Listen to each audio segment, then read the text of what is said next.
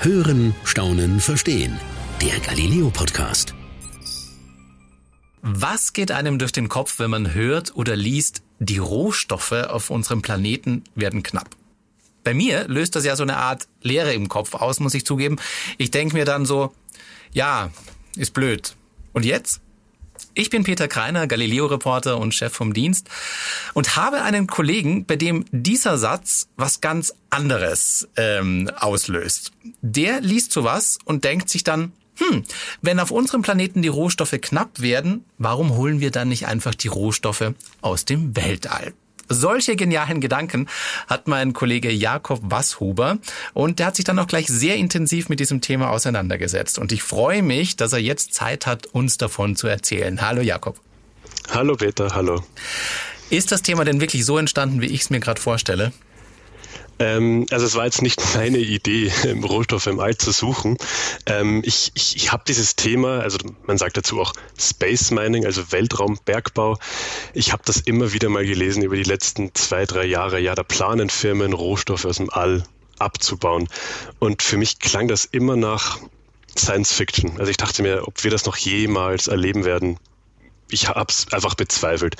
Ähm, und dann habe ich vor einem halben Jahr mal wieder ähm, ein paar Artikel dazu gelesen und auf einmal war das Ganze nicht mehr so unkonkret. Das war schon relativ konkret. Da stand schon relativ genau, ja, diese Agentur und diese Agentur plant das und das und nicht irgendwann, sondern sogar schon nächstes Jahr geht's los damit. Ähm, genau, und dann habe ich mal angefangen, mich ein bisschen tiefer rein zu recherchieren in dieses Thema und habe da einen Film darüber gemacht. Und jetzt, bevor, bevor du uns ganz genau erklärst, um welche Agenturen und so weiter es da geht, äh, ich glaube, nicht jeder kann mit dem Begriff Space Mining oder Rohstoffe aus dem All was anfangen. Vielleicht für die, denen es so geht wie mir, die da eher eine Leere im Kopf haben. Worum geht's da eigentlich? Ja, also Space Mining ist eigentlich im Grunde auf Deutsch gesagt Weltraumbergbau. Jetzt mal ganz vereinfacht gesagt, es geht darum, dass Menschen im All Rohstoffe abbauen und zwar für zwei verschiedene Zwecke. Einerseits werden die Rohstoffe, die im All abgebaut werden, benutzt vor Ort, ähm, zum Beispiel im Mond auf dem ersten Schritt, um am Mond diese Rohstoffe, die man dort findet, gleich wieder weiter zu verwenden für die Raumfahrt. Und in einem weiteren Schritt, der aber noch etwas weiter in der Zukunft liegt, ist auch geplant, diese Rohstoffe wieder zurück zur Erde zu bringen. Also diese zwei Arten von Space Mining gibt es. Zuerst einmal werden die Rohstoffe vor Ort verwendet, auf dem Mond im ersten Schritt, und später einmal sollen sie auch mal wieder zurück auf die Erde gelangen. Jetzt sind wir natürlich noch nicht auf dem Mond, aber der, der Gedankengang ist quasi, wenn wir irgendwann mal eine Station auf dem Mond haben, dass wir dann quasi auf dem Mond ähm, auch, auch, keine Ahnung, Wasser abbauen können oder sonst irgendwas oder ich glaube auch Helium und so weiter, um dann irgendwie noch mehr daraus zu machen. Liege ich da richtig? Genau, also okay. was ich auch am Anfang, ich, ich dachte am Anfang bei Space Mining, es geht um Rohstoffe, die die gibt es hier gar nicht auf der Erde. Das sind exotische Rohstoffe, das sind Rohstoffe, die wir noch nicht kennen. Aber ich war auch ein bisschen überrascht, die Rohstoffe, um die es da oben geht, sind, die kennen wir alle. Es, es geht in erster Linie um Wasser. Wasser ist, ähm, also wenn wir zum Mond sprechen, Wasser ist wahnsinnig wertvoll auf dem Mond. Denn alles, was wir auf den Mond bringen wollen, müssen wir Stand jetzt noch von der Erde mit nach oben fliegen. Wasser, ein Liter Wasser kostet auf dem Mond umgerechnet ungefähr 40.000 Dollar, also den das mitzunehmen. Das ist recht viel. Das ist eine Menge Geld und in der Raumfahrt geht es auch genauso immer um Geld, wie ich erfahren habe, auch wenn da wahnsinnig große Agenturen dahinter stehen. Es ist einfach sehr, sehr kostspielig und deshalb ist das Wasser wahnsinnig begehrt und am Mond gibt es wahnsinnig viel Wasser, vor allem auf den Polen des Mondes, also im Norden und im Süden und da will man in, in einem ersten Schritt ähm, mal probieren, mit speziellen Rovern dieses Wasser ähm, zu bergen. Also das ist in Form von Wassereis, also gefroren enthalten. Und das will man eben quasi aufbohren, das will man abbauen und dann zu einer Mondsiedlung, Mondstation bringen, um es dort zu schmelzen in einem ersten Schritt ähm, und dann aus dem Wasser einerseits das Wasser zu nutzen, damit Astronauten etwas zum Trinken haben und andererseits das Wasser einfach in die Grundbestandteile aufzuteilen. Das ist nämlich Wasserstoff und Sauerstoff. Sauerstoff können Astronauten verwenden, um zu atmen und der Wasserstoff ähm, ist ein, ein super Mittel, um daraus Raketentreibstoff herzustellen. Also geplant ist, aus Wasser quasi einerseits zu trinken, andererseits zu atmen und andererseits auch damit wieder zukünftig Raketen zu betreiben. Wo bist du denn hingefahren, um das rauszufinden? Genau, ich bin in ein Land gefahren, wo ähm, ich nicht gedacht hätte, dass ich dort lande, wenn es ums Thema Weltraumbergbau geht. Okay, ich bin gespannt. Ähm, und zwar in Europa ist tatsächlich ähm, ein ganz kleines Land Vorreiter in Sachen Space Manning, ähm, und zwar das Großherzogtum Luxemburg. Luxemburg. Luxemburg, wirklich? Okay. Da, ja, das Luxemburg, das äh, kleine Luxemburg, 600, ja. 600.000 Einwohner. Ich dachte mir auch, die werden wohl mit Weltraum nicht viel am Hut haben und da, da lag ich sowas von falsch. Ähm, ich frage mich, mit was die überhaupt was am Hut haben, muss ich ganz ehrlich gestehen. ich, ich entschuldige mich bei allen Luxemburgern da draußen, aber ich weiß wirklich so wenig über das Land, dass die was mit Weltall zu tun haben, okay, das ist überraschend. Wusste ich auch nicht, muss ich gestehen, und habe in meiner Recherche ähm, erfahren, dass Luxemburg schon eine, eine, etwas längere Tradition mit Weltraumthemen hat. Ähm, wahnsinnig viele Satelliten, eine der größten Satellitenfirmen ähm, kommt aus Luxemburg. Also viel von dem, was wir heute auf der Erde haben, verdanken wir Luxemburg mit Kommunikation, Navigation. Das, das, da hat Luxemburg eine ganz, ganz eine Vorreiterrolle gespielt. Dass die ähm, überhaupt so viel Platz in diesem kleinen Land haben. Wahnsinn. Ja, es ist ja, es spielt sich ja im All ab. ja, ähm, also Luxemburg, Luxemburg hat eigentlich alles, was man, was man benötigt. Da wäre ich später noch ein bisschen genau darauf eingehen, bis auf einen Weltraumbahnhof. Also man hat mir gesagt, der Weltraumbahnhof ist das einzige, was Luxemburg nicht besitzt, aber an anderen anderen Punkten der Wertschöpfungskette der Raumfahrt ist Luxemburg tatsächlich ähm, involviert. Mhm. Ähm, und ich habe da rausgefunden, da gibt es auch eine, eine nationale Raumfahrtagentur, die Luxembourg Space Agency, und die ist dafür verantwortlich, ähm, Space Mining in Luxemburg voranzutreiben.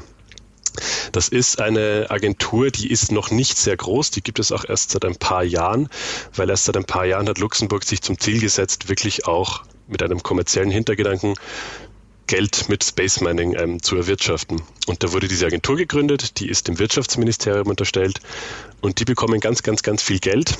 Ähm, zwischen 200 und 300 Millionen, um damit Space Mining voranzutreiben. Also die, die, die locken quasi Firmen an. Ich habe immer wieder gelesen, so Begriffe wie, das soll das Silicon Valley Europas werden im Space Mining. Die haben jetzt ungefähr schon um die 50 Betriebe angelockt, die sich in Luxemburg angesiedelt haben, die tatsächlich ähm, an Weltraumthemen arbeiten.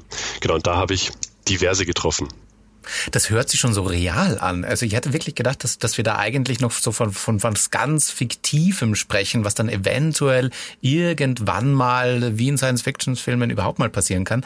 Aber so wie du es gerade beschreibst, hört sich das echt so an, als ob da wirklich schon ganz konkret irgendwo Leute an ganz konkreten Sachen arbeiten. Es ging mir genauso ähm, wie dir. Und deshalb dachte ich anfangs auch, puh, daraus auch vielleicht einen Film zu machen, etwas schwierig. Was, was will man zeigen?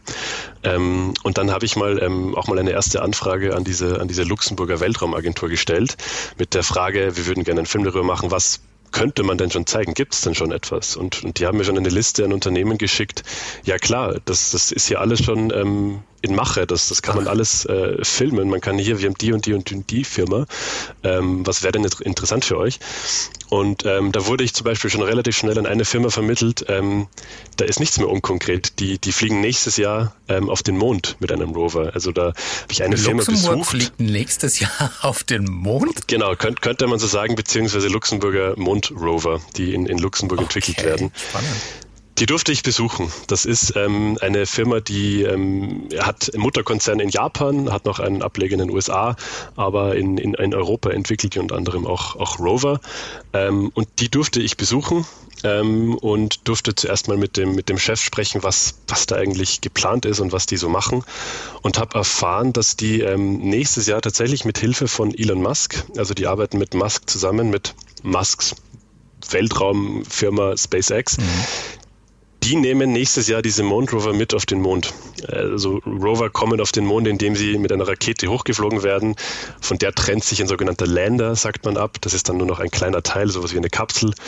Die zielt auf den Mond, also die, die steuert auf den Mond zu und landet dann dort. Und in diesem Lander sind quasi die, die Luxemburger Mondrover enthalten. Die werden dort entladen und können erste, erste Aufträge ausführen. Ähm, und die haben ähm, auch einen zweiten sehr, sehr prominenten Partner, mhm. ähm, nämlich die NASA. Die, die NASA mhm. hat dieses kleine Luxemburger Unternehmen damit beauftragt, ob sie denn bitte für die NASA Mondgestein, Mondproben, Mondstaub sammeln können und an die NASA verkaufen können. Und das ist tatsächlich ähm, ein Meilenstein in der Raumfahrt gewesen, denn das ist der erste Handel von Rohstoffen im Weltall aller Zeiten. Also es gab noch nie zwei Unternehmen, wo eines gesagt hat, bau mir doch mal bitte hier was ab und ich kaufe dir das dann ab. Also das ist das erste Mal, dass es so etwas jetzt gibt. Es ist eine, eine neue Industrie, ein neues Wirtschaftssystem, was ein, gerade im Weltall entsteht. Ein bisschen kann, kann ein, ein, ein, historischer Moment. Aber jetzt, um es nochmal für mich klar genau. zu machen, um es zu verstehen. Also ähm, man weiß ja ungefähr, NASA und SpaceX, die arbeiten ja bei verschiedenen Projekten auch zusammen. Also so, so wie ich es verstehe und korrigiere mich, wenn ich falsch liege. Ähm, die NASA beauftragt ja auch SpaceX zum Beispiel, bitte fliegt uns dahin oder dahin oder bitte uns baut uns eine Rakete, um das und das zu machen. Und da passiert das jetzt ähnlich und da haben die jetzt quasi nochmal jemand Dritten dann sozusagen ins Boot geholt.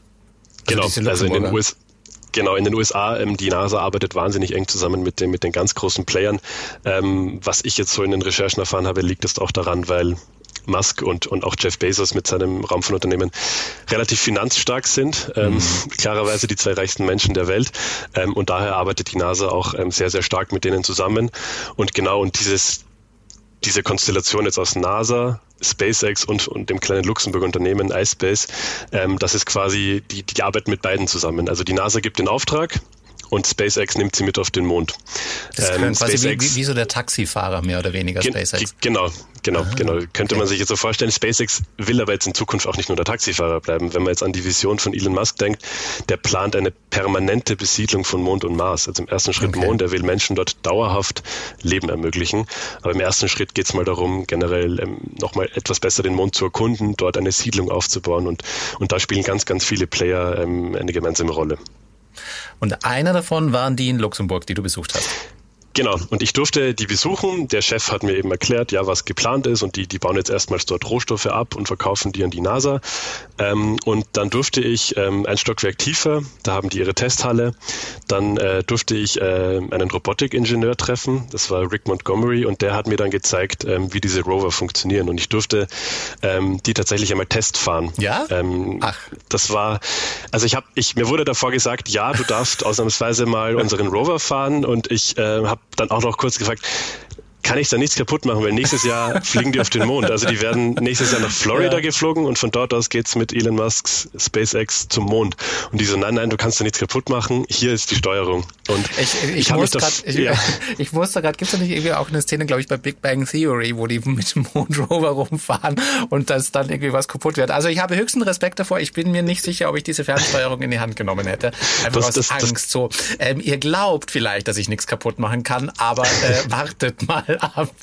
Oder wie war es für dich? Nachdem mir gesagt wurde, ne, nein, nein, du mach nur, wir haben hier ähm, den Robotikingenieur, der steht neben dir, da kann nichts passieren, ähm, tob dich aus. Danach habe ich mich gefreut, wie ein kleines Kind, was zum ersten Mal das ferngesteuerte Auto zu Weihnachten bekommen hat. Ähm, aber ich muss gestehen, also die haben eine, eine, die haben eine hauseigene Mondlandschaft quasi nachgebaut, also haben da wow. ähm, mit speziellen Materialien quasi probiert, die Mondoberfläche nachzubilden. Da waren Krater, da war, da war Sand aufgeschüttet. Ähm, und dann wurde mir ähm, die, die, die Bedienung gegeben, das ist so etwas wie ein Tablet.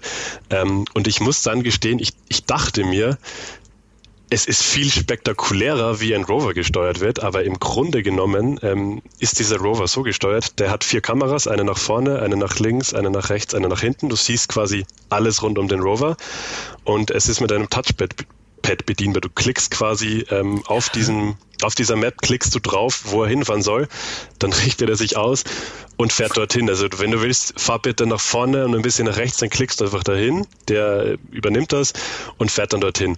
Was mich ein bisschen gewundert hat, ähm, diese Rover sind wahnsinnig, wahnsinnig langsam. Also die kriechen in einem Schneckentempo über diese Mondoberfläche. Also Okay. Für zwei Meter brauchen die eine knappe Minute. Und dann habe ich auch ähm, gefragt, sagen, warum, warum sind die so dermaßen langsam? Ist das nicht, geht da nicht wahnsinnig viel Zeit drauf? Müssten solche Missionen nicht eigentlich auch immer bisschen etwas schneller ablaufen? Da meinte er ja. Aber es gibt einen, einen ganz entscheidenden Grund, warum die so dermaßen langsam unterwegs sind. Und der Grund ist, die werden ja von der Erde aus gesteuert. Also da gibt es auch eine Art kleine Mission Control auf der Erde. Die sehen die Kameras des Rovers und steuern den. Allerdings hat man von der Erde zum Mond einen gewissen Zeitversatz. Er meinte ungefähr sieben Sekunden. Mhm. Und wenn man jetzt über den Mond brettern würde mit einem Tempo und dann sieht man, oh, da kommt ein Krater, ich oh. bremse mal, ist der Rover oben schon sieben Sekunden weiter und schon womöglich Schon Im Krater und das oh, ja. ist ein Horrorszenario. Also, also ein Rover im Krater ist das Letzte, was sie wollen, wenn der auf dem Rücken liegt wie ein Käfer und deshalb fährt man so langsam, dass du, egal was kommt, diese sieben Sekunden Versatz, dass das immer ausreicht, damit du noch reagieren kannst. Er hat gesagt, das ist wie beim Autofahren, man muss einfach am Mond vorausschauend fahren.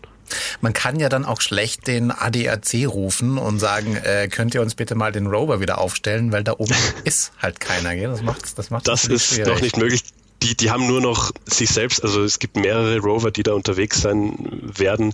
Ähm, allerdings ein Szenario, wo, wo Rover andere Rover bergen, das, das möchte man noch nicht ausprobieren. Also die sollen alle nochmal relativ sicher unterwegs sein. Und die sollen natürlich auch bestenfalls andere Sachen machen, als sich selbst gegenseitig zu retten. Das macht ja dann natürlich auch mehr Sinn. Wie groß ist denn dieser Rover, den du da gefahren bist? Wie, wie kann man sich das ähm, denn vorstellen? Das das kann man sich tatsächlich, man kann den in die Hand nehmen. Ähm, das kann man sich vorstellen so wie ein großes, selbst äh, so ein großes ferngesteuertes Auto. Also ich würde jetzt mal behaupten, das sind ungefähr 40 Zentimeter, ähm, die das lang ist und und ich schätze mal 20 Zentimeter hoch, also wie so, ein, wie so ein großes ferngesteuertes Auto. Aber der kann dann ja nicht so viele Rohstoffe abbauen, oder? Also ich meine, so ein kleines Autochen. Das waren jetzt mal die, das waren jetzt mal die ersten Modelle, die, die, die Modelle, die später mal wirklich das Wasser bergen sollen, ähm, die, die werden deutlich größer sein. Das waren jetzt auch mal in erster Linie so, ähm, also in der, in der, im ersten Schritt geht es darum, um Exploration, erkunden. Also auch wirklich mal wissen, wo genau sind die meisten Mengen an Wasser. Und da sind noch nicht die Rover wirklich notwendig, die das dann bergen. Das sind andere, größere Rover, aber die ersten Rover sind Explorationsrover, die wirklich einmal auskundschaften und, und kleine Proben nehmen. Man weiß, okay, hier haben wir Proben von dem genommen. Also die, die können kleine Mengen bergen, aber sind noch nicht dazu da, um dann, dann mal hunderte Liter Wasser zu bergen. Das sind andere. Es klingt jetzt so ein bisschen so, also du bist jetzt mit dem gefahren, was ja, eigentlich kann man ja sagen, das ist ja nicht, also nicht nur das nächstes Jahr ist ein historischer Moment, sondern das ist ja auch ein historischer Moment. Du bist garantiert der erste Galileo-Reporter, der einen Mondrover gesteuert hat, nehme ich mal an. Ähm, wir waren auch das erste Fernsehteam, wurde mir gesagt. und da haben wir es wieder, das erste Fernsehteam. Ähm, ähm, äh, aber es klingt ein bisschen so, jetzt hast du so gesagt, so, na ja, der fährt eigentlich langsam und das ist eigentlich nur so ein Touchpad. Mhm. Das klingt, als ob du ein bisschen enttäuscht gewesen wärst. Ja, also ich, ich, ich dachte mir, also ich habe jetzt auch noch nicht alle Kontrollbildschirme gehabt, die diese Mission Control hat. Die haben noch viel, viel mehr Daten über den Rover. Aber im Grunde steuert man Rover, indem man alle seine Kameras sieht und dann mittels man, man, man bestimmt eine Position, er richtet sich aus und fährt dahin. So steuert sich im Grunde ein Rover. Ich, ich finde es jetzt auch nicht, ähm, also es ist eigentlich auch nicht nicht verkehrt, den so zu steuern. Das macht schon, schon Sinn. Ich dachte mir nur, das ist deutlich, da gibt es deutlich komplexere Arten, wie sich diese Rover bewegen müssen. Aber ähm, diese Mission Control, die haben, die haben dann noch schon deutlich mehr Daten über diesen Rover und wissen noch, noch mehr Bescheid, ähm, als ich jetzt auf meinem Touchpad hatte. Ich, ich habe den halt gesteuert, mhm. aber es gibt noch deutlich mehr Daten, die da im Hintergrund quasi mitlaufen. Man hat natürlich auch so ein Bild von den vielen Science-Fiction-Filmen und Serien, die man, die man halt so sieht, denkt man sich immer so, das ist alles so hochkomplex und, und wahnsinnig wahnsinnig technisch und wahnsinnig wissenschaftlich da ist dann manchmal die Realität dann doch noch nicht so wie, so wie es die Science Fiction einem, einem, einem weiß machen will. Ähm, ja, wenn man das Produkt sieht, möchte man das meinen, aber trotzdem, allein in diesem Teil, allein in den Rädern stecken elf Jahre Forschung und Entwicklung und die sehen für mich aus wie Plastikräder, aber die sind elf Jahre lang? Okay. erforscht worden, damit die ganz genau an Mondgestein zurechtkommen und an den Kratern sich quasi hocharbeiten können. Ganz normale Räder würden das nicht schaffen. Das ist äh, ah, okay. wahnsinnig komplex, sieht aber am ersten Blick immer relativ simpel aus. Stimmt, da hast du mich gerade auf was gebracht. Man kann ja auch schlecht, ähm, sage ich mal, einen ganz normalen aufgepumpten Reifen nehmen, denn die Atmosphäre ändert sich ja schon allein vom, vom Start hier auf der Erde, dann durch den luftleeren Raum zwischen Erde und Mond, zwischen wahrscheinlich sehr wenig Atmosphäre auf dem Mond die ganze Zeit. Da kann man ja schlecht irgendwas mit Genau, Luft also Reifen, ja. wie wir sie kennen, ähm, gibt es da oben nicht. Das ist ein ganz spezieller Stoff, wurde mir auch gesagt, den, den das war eine Art Geheimnis, aus was der genau besteht, diese Räder. Es sah ein bisschen aus wie, wie, ein, wie ein harter Kunststoff ähm, und das war, war so eine Art ein kleines Schaufelprinzip. Also der schaufelt sich im, im Endeffekt vorwärts und gräbt sich so durch den, durch den Mondstaub. Das sind dann immer so die, die Details, an die man einfach als Laie überhaupt nicht denkt und ähm, sich eigentlich denkt so, naja, was ist denn eigentlich so schwierig dran? Ähm, du, hast, du hast vorhin schon äh, kurz erzählt, das war nicht das einzige, was du besucht hast, das einzige Unternehmen, sondern du hast noch mehr besucht. Ich habe noch mehr besucht, ja, und zwar ähm, war ich noch in einem Innovationszentrum der Luxemburger, ähm, wo quasi auch Startups gefördert werden. Und da habe ich ein Startup getroffen, ähm, die tatsächlich ähm, daran forschen, dass ähm, im Weltall Pflanzen wachsen sollen. Denn eine Vision ist ja, oder die erste Vision, der erste große Schritt ist, auf dem Mond eine Siedlung zu errichten. Da sollen ungefähr vier bis sechs Astronauten permanent ähm, vor Ort sein und verschiedene Missionen durchführen und klarerweise brauchen Astronauten auch Essen. Ähm, und da ist ähm, auch die Wissenschaft gerade sehr dahinter, dass man eben probiert, mit den vorhandenen Ressourcen auf dem Mond ähm, Nahrung anzubauen. Und da habe ich eine Firma getroffen. Ähm, da war eine Wissenschaftlerin, ähm, die hat sich da mit mir getroffen in ihrem Labor ähm, und hat mir erzählt, ähm, dass es tatsächlich möglich ist, Pflanzen im Weltall wachsen zu lassen. Für mich war das sehr Science Fiction. Ich habe sofort an, an, den Marsianer gedacht, der mhm, da oben genau. Kartoffeln anbaut genau. mit allem, was er hat. Genau, der Film, einer, einer der bekanntesten Weltraumfilme. und dann habe ich die auch gefragt, ja, das ist doch alles, das ist doch alles Science Fiction. Und die, sie meinte, Nein, das ist, das ist, das ist kein Filmmythos. Das ist tatsächlich möglich. Ähm, und zwar ist das, das Zauberwort ist ähm, der Mondstaub vor Ort. Dieser Mondstaub, ähm, den kann man tatsächlich nutzen, um Pflanzen anzubauen. Wirklich? Man muss ein bisschen Ach. tricksen. Okay. Genau, man muss ein bisschen tricksen und zwar muss man ihn vermischen. Ähm, da hat dieses Startup sehr, sehr lange daran geforscht, ähm, was für einen Mix man kreieren muss, damit Mondstaub fruchtbar wird. Und dann ähm, sind, ist dieses Startup draufgekommen, man, man muss ähm, Organismen nehmen, die schon hier auf der Erde sehr, sehr extremen Bedingungen äh, standhalten können. Und das waren jetzt in, in, in bei Ihnen waren das ähm, spezielle Algen und Bakterien, die auch schon auf der Erde harten Bedingungen standhalten können. Und die hat man quasi vermischt mit diesem Mondstaub und hat jetzt in ersten Versuchen schon nachgewiesen, dass Nutzpflanzen aus diesem Mondstaub wachsen können. Das soll dann natürlich in der Mondstation selber mhm. stattfinden. Also die brauchen immer noch eine, eine Atmosphäre. Ähm, Vorteil, wenn du in so einer Mondstation bist, ist, ähm, Pflanzen brauchen ja auch gewisse Gase, also die Gase, die der Mensch ausatmet in so einer Mondstation, die dienen dann wieder der Pflanze als Input, um, um zu wachsen, um, um Photosynthese zu betreiben. Ähm, und so soll in einem ersten Schritt, ich habe natürlich gefragt, was für Obst und Gemüse ist denn, ja. ist denn so im Fokus? Ja. Ähm, und das, woran, ähm, oder Sie meinen, am ehesten ähm, werden die Astronauten, als, als das erste Essen, was die Astronauten oben ernten werden, werden vermutlich Tomaten sein. Ähm, Tomaten ähm, sind dafür ganz, ganz gut geeignet und ähm, auch in einem zweiten Schritt oder parallel auch Salate. Also Tomaten und Salate sind haben, haben nicht so spezielle Bedingungen, die kommen relativ gut zurecht mit der Atmosphäre da oben. Die, die haben bei den Versuchen mit Mondstaub ähm, offensichtlich ganz gut funktioniert. Sie hat auch gesagt, die Gewächse sollte man eher kleiner halten. Also die hat auch gesagt, ein Apfelbaum ist noch, äh, wird noch sehr, sehr lange dauern. Aber der dauert ja schon bei uns lange. Der dauert schon bei uns lange. Also Tomaten und Salate ist tatsächlich ähm, so der Plan, dass das so das Gemüse ist, was die Astronauten dort oben in dieser Siedlung mal haben sollen. Aber es ist lustig, dass du das auch nochmal ansprichst. Äh, ein anderer Kollege von uns hat tatsächlich was ganz Ähnliches äh, mal erlebt. Matthias Gonser war in der Antarktis ähm, und hat da eine Forschungsstation besucht, wo auch äh, genau Tomaten angepflanzt werden, um eben herauszufinden, äh, ob man das eventuell bei Mondsiedlungen da eben anbauen könnte. Also da, da, da, da scheint sich äh, tatsächlich ein, ein, ein Kreis bei uns zu schließen und es bestätigt einfach nur, dass da die Wissenschaft gut zusammenarbeitet. Also ganz Total. spannend, ganz spannend, ganz spannend. Genau, es sind immer die Extrembedingungen, die man sucht, wie die Antarktis auch eine, eine, eine extreme Umgebung, wo man dann eben probiert, dort zu untersuchen, welche Pflanzen halten extreme Bedingungen am ehesten statt. Jetzt sind wir aber quasi, wenn, wenn wir jetzt nochmal sagen, Rohstoffe aus dem Weltall, jetzt sind wir ja noch sehr bei, sage ich mal, Wasser und, und Mondstaub. Ja. Das ist ja eher das, wo man sagt, das dient ja dann so der Versorgung von, von den zukünftigen äh, Astronauten oder, oder Siedlern oder wie immer man es nennen will. Ähm, ich dachte, dass das eher in eine andere Richtung geht. Wenn es genau, um es, geht. es geht auch. Es geht okay. auch tatsächlich in eine andere Richtung. Die Wasser und Mondstaub sind quasi der erste Schritt, um mal so eine, eine Mondsiedlung zu ermöglichen. Und die Vision ist dann eben von dieser Mondsiedlung aus weitere Weltraummissionen zu starten. Und ähm, da habe ich auch gefragt, warum macht man das vom Mond? Also warum kann man das nicht von der Erde machen? Das hat auch einen relativ naheliegenden Grund. Der Mond hat ähm, eine deutlich geringere, geringere Schwerkraft, also hat nur ein Sechstel ungefähr von der Erde. Sprich, man kann vom Mond viel effizienter aus starten, weil der meiste Treibstoff geht natürlich beim Start drauf. Danach schwebt das Raumschiff mhm. quasi durchs All.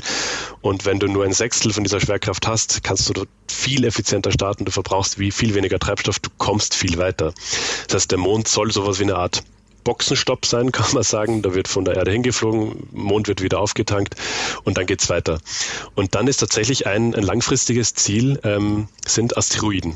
Ähm, und da gibt's vor allem, also im, im Bereich wo der Mensch momentan Zugänge findet. Das sind die sogenannten erdnahen Asteroiden, gibt's zwischen 10.000 und 13.000 ungefähr. Mhm. Und die enthalten eben Stoffe, genauer gesagt Metalle, die ähm, für, für die Menschheit interessant ist. Und zwar sind das tatsächlich zwei ähm, Metalle, die wir alle kennen. Es ist ähm, einmal Gold, also Asteroiden enthalten Ach. teilweise Gold, nicht okay. alle. Okay gibt ganz viele verschiedene Arten von, von Asteroiden, aber eine Art von Asteroiden, die etwas seltener ist, die enthält Gold und tatsächlich auch ähm, Platin.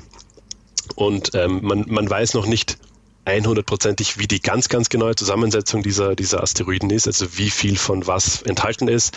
Aber Astrophysiker schätzen, dass die Rohstoffe im All, also in den Asteroiden, einen Marktwert auf der Erde von rund 250 Billionen Dollar hätten. Jetzt mal nur zur Einordnung. Wow, okay. Eine Billion sind 1000 Milliarden. Also wenn, Und wie viele wenn, Fußballfelder? wenn, wenn, wenn Elon Musk und Jeff Bezos ihr Vermögen zusammenlegen würden und man würde das verdoppelt, verdoppeln, wäre man immer noch nicht auf einer Billion. Dann, okay, dann wäre man knapp unter einer Billion. Und ungefähr 250 Billionen von diesen, von diesen Rohstoffen schlummern quasi im All. Und das lockt natürlich auch ganz, ganz viele, viele große Investoren an. Und deshalb sind sich Astrophysiker auch sehr, sehr einig. Ähm, der erste Billionär auf der Welt wird der oder diejenige sein, dem oder der es gelingt, erstmals erfolgreich Asteroiden abzubauen und diese Rohstoffe auch wieder zurück ähm, zur Erde zu transportieren. Da hört man immer so zwischen 15 und 30 Jahren ist so der Zeitraum, wo das wirklich mal klappen sollte, weil damit das möglich ist, müssen davon noch ganz, ganz viele Bedingungen geschaffen werden. Da muss das Monddorf wirklich komplett stehen. Da muss am Mond eine Industrie sein, die das ermöglicht. Also das ist wirklich so der, der langfristige Schritt von Space Mining. Das ist der kommerzielle Schritt. Den verfolgen nicht alle. Den verfolgen vor allem die, die privaten ähm, Firmen. Ich, ich, aber ich, wollte, ich wollte gerade sagen, in dem Moment, als du das angesprochen hast, welchen Wert man da auch schätzt, bekam das plötzlich für mich eine ganz andere, äh, sage ich mal, Tonalität. Auf einmal ging es um Geld. Und das war irgendwie so, wo ich, wo ich bis dato vorher immer dachte, so, na ja, wir, wir machen irgendwie da als Menschheit einen Schritt weiter in der Wissenschaft und entwickeln uns weiter. Und plötzlich kommt so dieses Argument so, da ist aber auch richtig viel Geld äh, und damit kann jemand richtig viel Geld machen. Da bekommt es irgendwie auf einmal so, so ein Geschmäckle, könnte man fast sagen. Bekommt es? Das, das dachte ich mir auch. Und da muss man auch wirklich ähm, knallhart unterscheiden, ähm, wer da die Players sind die ähm, quasi beim Run ins All so mitspielen. Ähm, das sind nämlich einerseits die privaten Firmen wie, wie die SpaceX von Elon Musk oder Blue Origin von Jeff Bezos. Es gibt noch ein paar weitere. Ähm, und die haben tatsächlich in, in einem langen, also längerfristig wollen die natürlich auch ähm, Geld daraus machen. Ähm, währenddessen, ich habe auch bei der, ich habe die ESA getroffen in den Niederlanden, da haben sie ihren Technologiestandort und da habe ich den Strategiedirektor der ESA ähm, mhm. interviewt und habe ihm auch diese Frage gestellt. Und der ähm, quasi distanziert sich von dieser kommerziellen Nutzung des Alls natürlich ähm, mhm. ganz klar, sondern für die ESA geht es darum, ähm, in erst, also es geht unter, es geht um zwei Dinge, den, den, den, den nationalen Agenturen oder den, den supranationalen Agenturen. Also die ESA ist ein Zusammenschluss aus 20 Mitgliedstaaten Europas. Denen geht es einerseits darum, dass die, dass wir unsere Weltraumanwendungen verbessern können und noch effizienter gestalten. Davon sollen wir alle profitieren, weil im Endeffekt sind wir sehr, sehr abhängig von den Weltraumanwendungen. Also es ist die Navigation, kein, kein GPS würde funktionieren Stimmt. oder das Weltall. Es ist die Kommunikation, jede, jede SMS, die wir verschicken oder, oder jeder Anruf ähm, funktioniert über Satelliten. Ähm, es ist die, es ist die ganze Klimaforschung. Also wir sind wahnsinnig abhängig vom Weltall und wenn wir im All besser voranschreiten mit Technik und Innovationen, werden auch diese Anwendungen besser. Davon sollen wir mal alle profitieren. Und die zweite Frage ist tatsächlich eine, eine etwas überirdische Frage, die die ESA auch erforschen will. Und zwar ist das diese Frage, gibt es denn noch Leben im All? Und um dieser Frage etwas näher zu kommen, müssen wir natürlich immer weiter das Weltall erkunden. Und da ist jetzt mal im ersten Schritt der Mars im Fokus. Und zum Mars kommt man nur, wenn man auf dem Mond Space Mining betreibt und dort eine Siedlung hat. Sonst kommt man nicht auf den Mars. Und man möchte den Mars noch etwas genauer untersuchen, um festzustellen, ob es dort denn überhaupt Leben gibt. Es hängt genau, da, sind es, es, es, hört sich an alles wie ein wie ein Kreis. Es hängt alles dann dann äh, irgendwie für für die Wissenschaftler auch wieder zusammen. Ich finde es auch ganz spannend, irgendwie, dass du vorhin gesagt hast. Ähm, klar, dieser Widerspruch da natürlich ein bisschen zwischen Wirtschaft und Forschung, den man sage ich mal jetzt ja nicht nur im Allbereich erlebt, sondern ähm, überall, in allen Lebensbereichen wahrscheinlich, wo man natürlich sagt, okay, die Forschung hat ein höheres Ziel, hat aber meist das Problem, dass sie das Geld nicht dazu hat, um das alles zu finanzieren. Und dann kommen natürlich die Wirtschaft, die sagt so, ja, wir machen schon mit, aber möchten dann früher oder später auch Gewinn damit machen. Ja, ge genau so ist es. Deshalb arbeitet Forschung und Industrie zusammen. Das, das, das sieht man bei uns in Europa mit, mit Luxemburg und, und, und der ESA zum Beispiel. Das sieht man in Amerika mit der NASA und SpaceX oder Blue Origin. Die arbeiten da sehr stark zusammen, weil auch die Forschung von Geldgebern einfach abhängig ist. Mhm. Jetzt finde ich noch eine Sache ganz spannend, Jakob. Ähm wir bekommen ja durch unseren Job auch immer, sage ich mal, so, so einen direkten Kontakt zu den, zu den einzelnen Menschen. Du hast ja erzählt, du warst ja auch in Luxemburg, dann, dann auch bei der ESA in den Niederlanden. Und neben den Informationen, die man da von den Leuten bekommt und die man da erzählt bekommt, man ja auch immer so einen persönlichen Eindruck, wie, wie es dort, was für eine Atmosphäre dort herrscht, wie das ist ähm, und, und wie, wie weit das alles ist. Was war das so, so dein ganz persönlicher Eindruck von, von, von diesen Besuchen? Also ich dachte anfangs auch, wenn ich dorthin komme, das wird alles noch, noch sehr, da wird sehr viel in, in, in, da wird sehr viel Zukunftsmusik ähm, mir vorgespielt und da wird gesagt, ja, das wird vielleicht irgendwann mal, wir hoffen mal. Und dann habe ich aber gemerkt, sehr, sehr schnell, nachdem ich diese Menschen dort getroffen hat, da hofft niemand und glaubt niemand, sondern die sind sich alle zu 100 Prozent sicher dass das passieren wird, woran die gerade forschen. Okay. Da hat keiner Zweifel daran, dass es eine Siedlung auf dem Mond gibt. Die sind sich alle zu 100 Prozent sicher. Einer der Menschen, die ich getroffen habe, hat mir gesagt, er freut sich schon drauf, seine Rente auf dem Mond zu verbringen und dort die Aussicht zu genießen. Und der hat das ernst gemeint. Der, das, ja. war, das war tatsächlich kein Witz von ihm. Der hat gesagt, das wird so sein. Ähm, und ich, ich habe auch einfach bei den Menschen bemerkt, das ist, ähm, also ich habe selten bei einem Beitrag ein, ein so starkes Funkeln in den Augen der Menschen gesehen.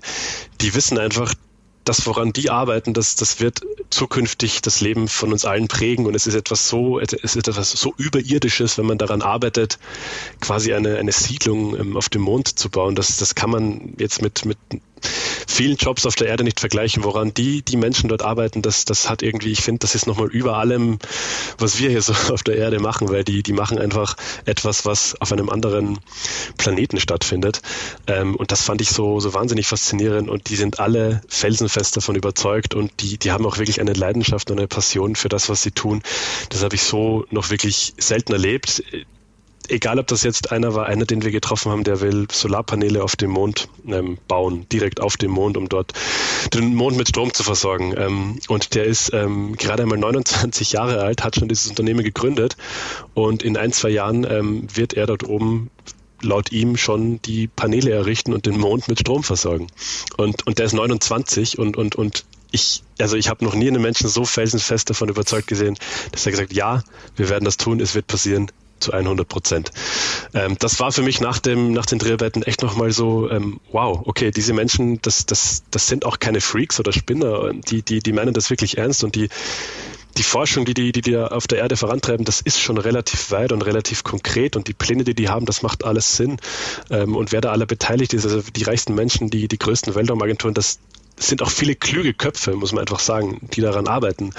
Also ich war vor meinem Beitrag, hatte ich größere Zweifel und jetzt nach den Dreharbeiten ähm, habe ich diese Zweifel eigentlich nicht mehr, dass das einmal alles so ähm, passieren wird. Und glaubst du, dass wir die Möglichkeit haben werden, schon unsere Rente auf dem Mond zu verbringen? Haben sie dich überzeugt?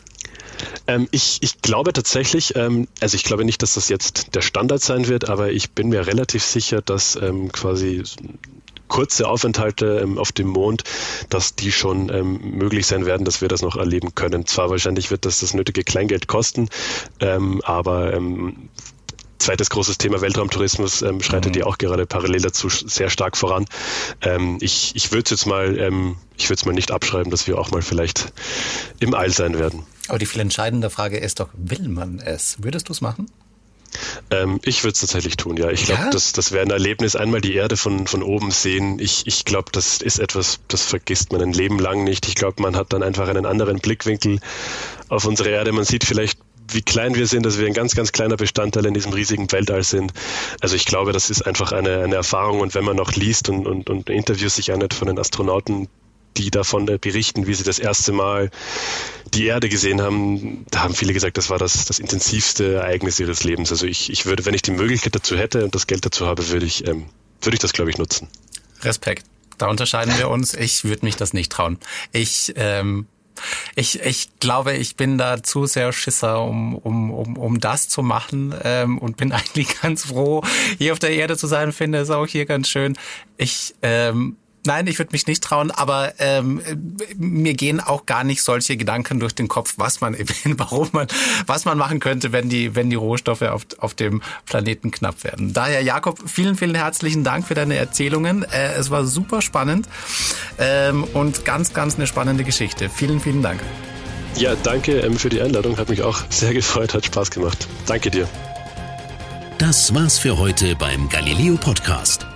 Mehr von Galileo gibt's in der Galileo App, auf Galileo TV, in unserem YouTube-Kanal und natürlich täglich um 19.05 Uhr auf Pro 7.